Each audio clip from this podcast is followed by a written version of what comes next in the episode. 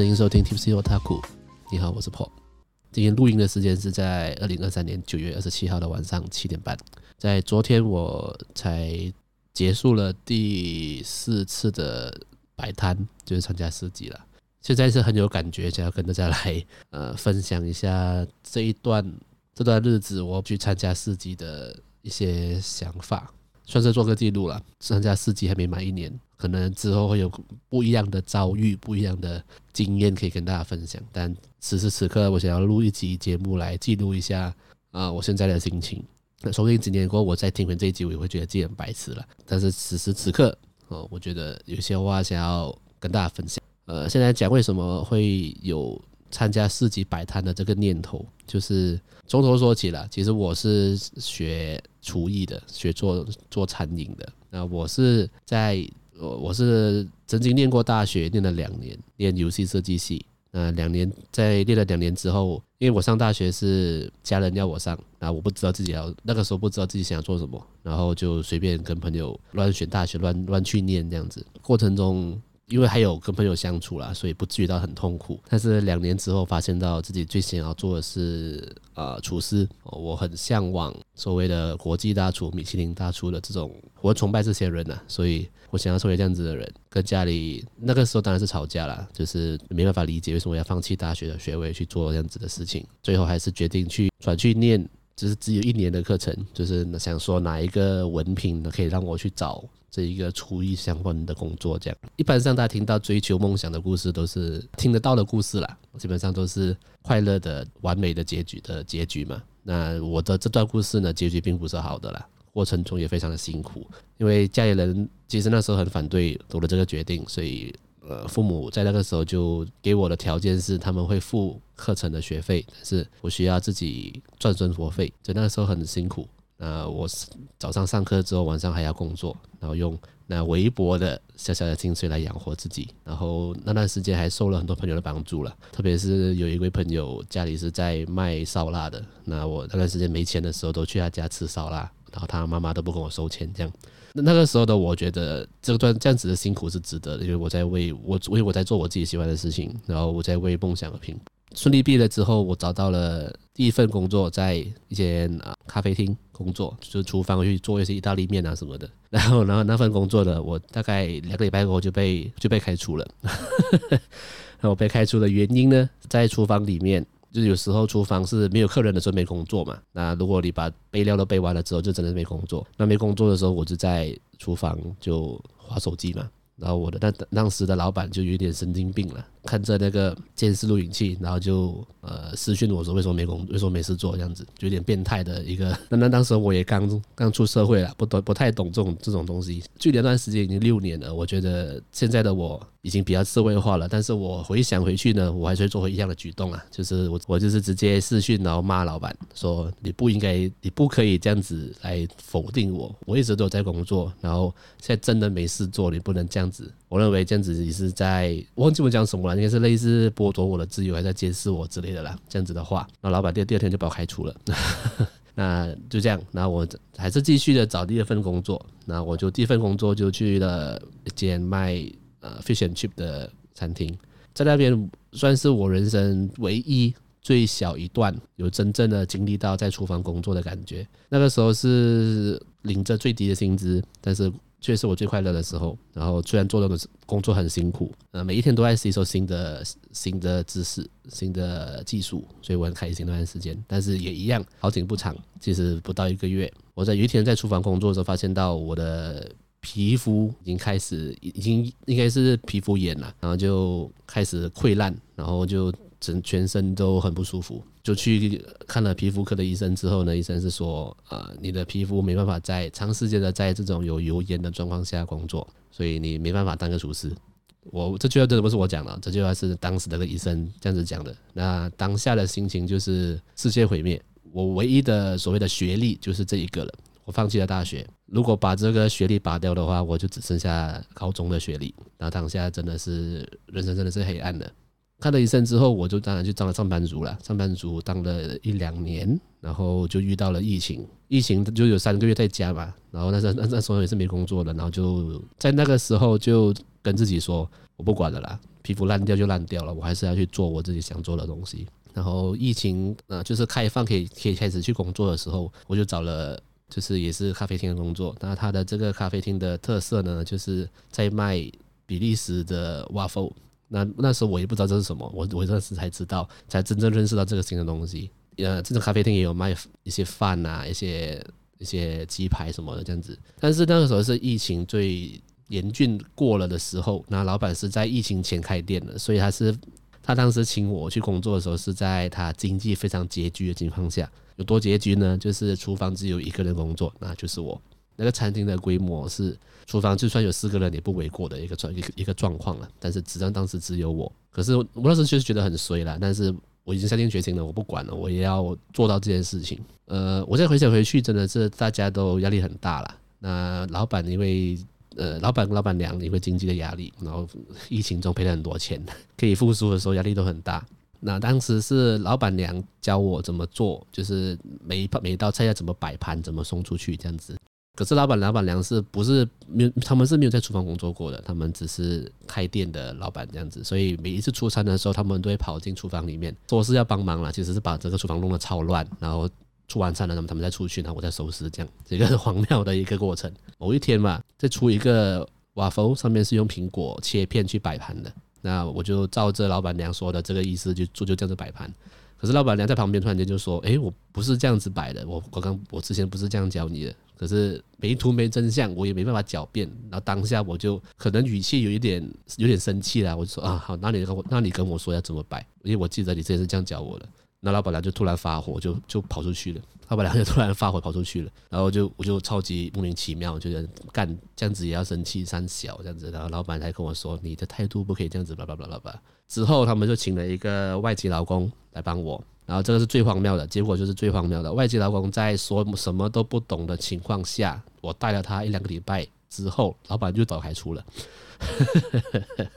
就因为他们觉得宁愿请一个什么都不会、愿意听他们讲话的人，而不是。他们认为我会去擅自改动这些。现在想回去的话，当时的我也是年少轻狂哦，也是脾气坏了一点，所以态度不那么好。但是我觉得回想回去，对我来说也是一个不公不公平的对待了。但总而言之呢，就是那个时候我又再次受到了挫败，就是为什么我一直想要做的事情都做不好，为什么还是这样子遇到这样的遇到这样的状况？但是就算了，然后就还是回去当上班族，然后一直到现在已经过了三年快四年。呃，我在上一份。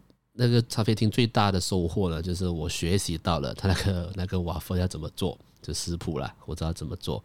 所以在我当上班族的这一段时间以内，其实偶尔还是会做给家人吃，家人还蛮喜欢的。这样，故事呢就快转到现在，就是我现在的女朋友，我们在一起过后一段时间，她我妈妈就告别我了，说：“哎，你知道 Paul 是会做瓦夫的吗？他有做过给你吃吗？”这样子，有一天这样，他就这样子跟我女朋友讲，现在都这样讲了，我就只能做嘛。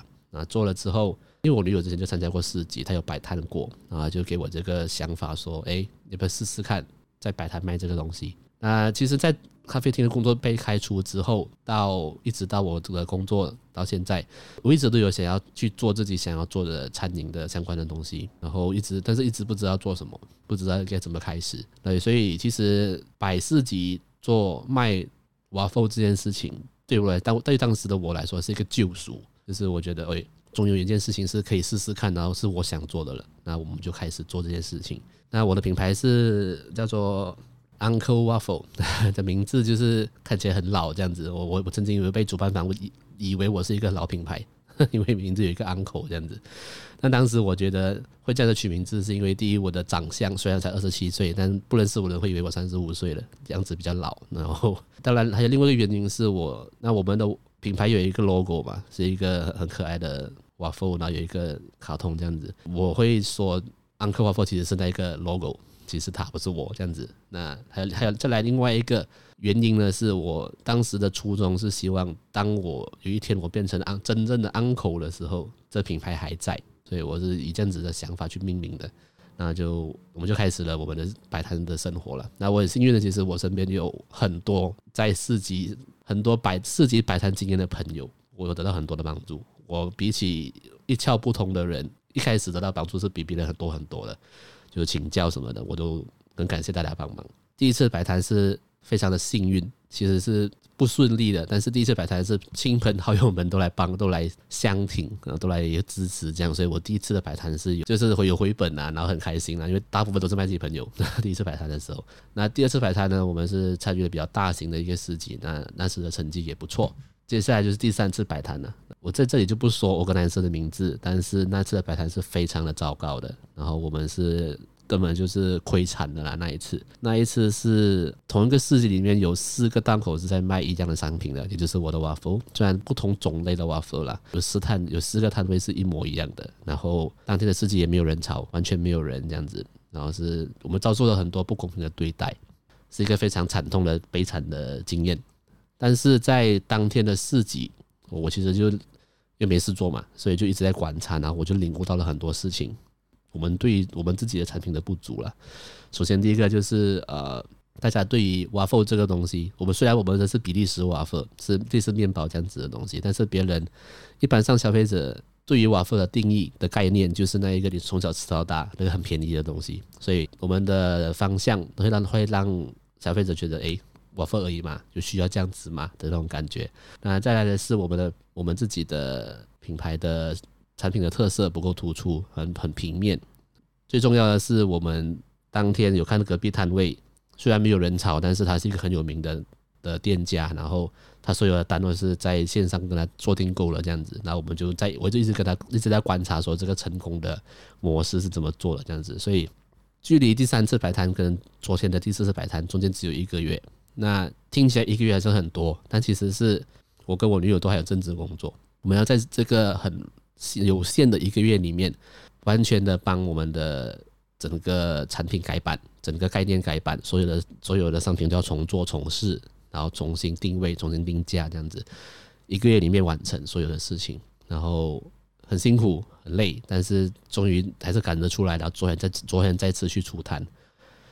然后昨天的摆摊是在一个庙里面，因为现在是中秋节，很多那种中秋晚会的庙。那很很幸运的是，这个这次的摆摊是没有收费的，没有租金的，所以我们想说就用这次的机会来试试看这个新的 menu 这样子。但是摆他他摆摊只有一天呐，那结果是非也是一样非常的惨淡，呃，基本上还是亏钱的。那现在就我们倒回去一开始，为什么我说我很有很有感觉，想跟大家分享这段故事？大家听了，大家听了我前面的故事，大概可以理解吧？就是其实我昨天就是经历了一个月的努力改版之后，是非常的难过。其实主要的情绪是不甘心啦。我好不容易有一个这样子的机会，可以重新的做我喜欢做的东西，想得到的方法，我能够想得到的的策略，我能够做的事情，在我认知的范围里面能够做的我都做了。为什么还是这样？很无奈，很不甘心。今天早上起来我就真做了啦，然后我就开始在想，因为我们下个礼拜还有一个很大型的市集，真的很惊啊，真的很真的会很担心，是因为我们这这段时间来成本已经比我们一开始预定的成本已经多了很多，然后还没赚到钱。然后下星期的这个白这个市集是非常的。大型，然后花了很多的租金。我跟我女朋友在这今今天整天的心情都没有很好了，就是一直在想怎么办，怎么办，要怎么做这样子。虽然就是在听了一大段，最后好像我要宣传我的我的事迹这样子，但其实我这个主要的目的是想要跟大家分享了，就是我觉得这段下来在这段下来的心情。我虽然不太喜欢讲自己创业，但是在我正式的做这件事情之前，我听了很多创业的故事，身边有很多在创业的朋友们跟我讲的每一个心路历程。我都听了很多遍，但是这总的来说还是一还是老话一句，你你没有正式的去做，你没有行动起来的话，你是没办法体会的这种感觉。你有在做自己的事情的人，你就会知道。别人会觉得你过很爽，别人会觉得你过得很开心，但是其实你会比同个阶段的朋友来得更辛苦，因为你放弃了你周末的时间、休息的时间、娱乐的时间来去想要做你真正想做的事情。所以当这件事情不成功的时候，你就会比别人更沮丧，然后别人也会不理解为什么你沮丧。这个是我最大的体悟，最深刻的体悟。进入这集也不是要跟大家。呃，求你们来帮我这样子，也不是，就是我想要在这节目中记录这段心情，然后一般上我的情绪是很平的，就我不太会有大起大落的情绪。如果前一天我难过，第二天我就振作起来，然后想怎么样解决这个问题。所以我现在的情绪是很平静的，啊我也没有难过了。然后我已经也刚刚也跟我的 partner 女友开了会，然后我们也决定了接下来要怎么走。只是说，呃，我觉得这段情绪、这段呃感情，我现在经历着这段事情，我觉得非常的适合录成节目。我一直都觉得个人的 podcast 嘛。自己一个人的 podcast 其实就是日记，那我只是把我日记记录下来。大家如果有听到的话，就大家有缘分的 听到的话，就可以跟我分享你的感受，这样，或者说你你有什么类似的经验的话，你来跟我分享。下个礼拜的四集结束之后呢，上我上期也有讲了，我会邀请一个市集大大，白白市集的大大，我们来正式的聊市集的这个事情。下个礼拜的四级是在拉拉破的安生四级，礼拜四到礼拜天。四点半到十点，我们就是今天主要是想跟大家讲，想要记录下来的事情就是这样了。我希望下礼拜的结果是好的，然后我半年、一年后听完这一集，我也觉得自己很白痴。那我也希望听听众们跟我可以一起继续的成长，然后我们一起努力的、很坚定的、咬牙的去完成自己心中真正想做的那件事情。好，那就先这样子，大家拜拜。